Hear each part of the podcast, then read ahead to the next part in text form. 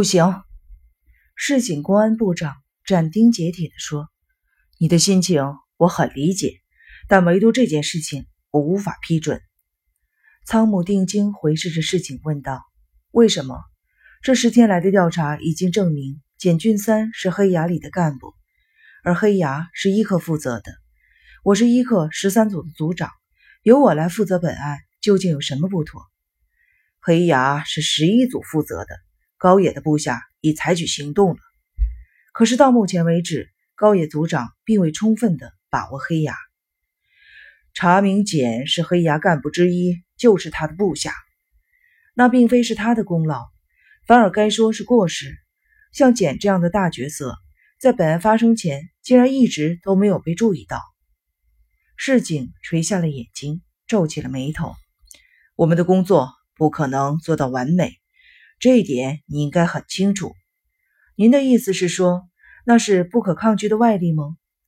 就某种程度而言，或许也可以这么说吧。仓木的嘴角浮出嘲讽的笑容，从沙发起身。那我就这样去那人坟前报告。市井的表情霎时一沉，但他立刻垂下了脸，伸手指着沙发：“你坐下。”我还没有说完呢。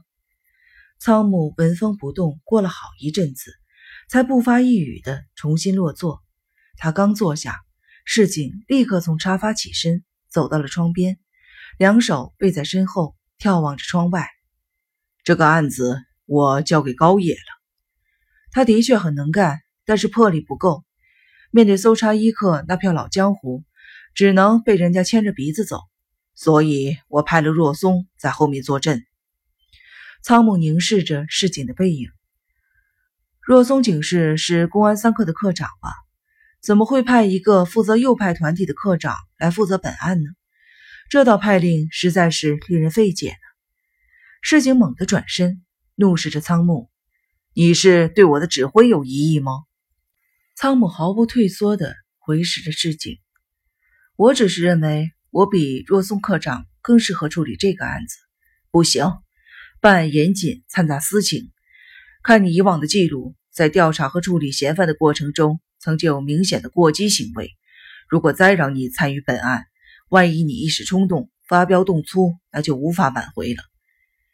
我无意发飙，因为我想掐死的对象早已经死了。二人定定的互相凝视着，最后市井皱起了脸。坐回了沙发上。启用若松或许的确是特例，但他压得住搜查一课。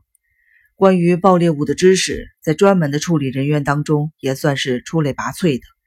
而且最重要的是，他是我的得力助手。我当然不是偏心，但也可以说是为了你。我希望能够尽快破案，所以才派他加入。这一点，我希望你能够理解。仓木取出了香烟。捏在指尖，又开始揉搓。您是叫我离职吗？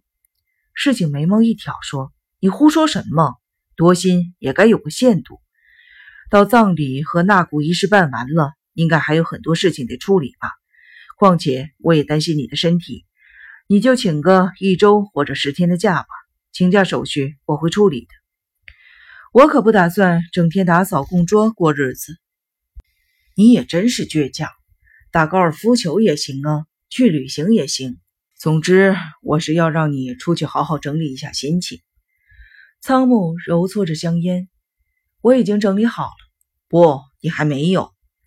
如果现在没有整理好，恐怕一辈子都理不好了吧？市井双臂交抱，然后深陷进沙发。你别这么顽固嘛！